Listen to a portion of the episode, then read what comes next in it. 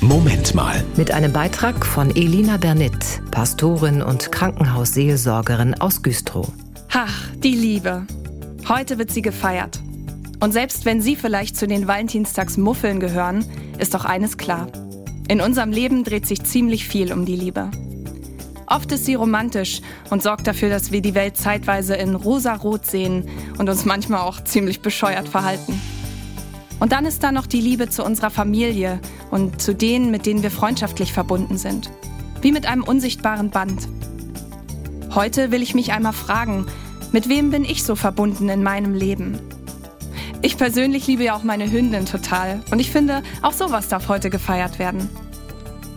Zum Valentinstag gibt es in vielen Kirchen neuerdings Gottesdienste, weil auch Gott selbst die Liebe feiert.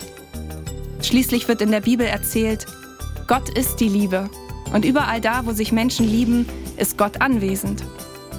Ich will diesen Tag heute nutzen, um den Menschen, die mir wichtig sind, das mal zu zeigen. Mit Blumen, Worten oder einer Umarmung. Das geht im Alltag ja manchmal unter.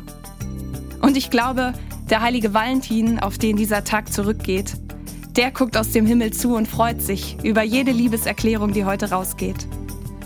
Bei so viel Liebe hat der bestimmt auch Herzchen in den Augen. Das war ein Beitrag von Elina Bernit, Pastorin und Krankenhausseelsorgerin aus Güstrow.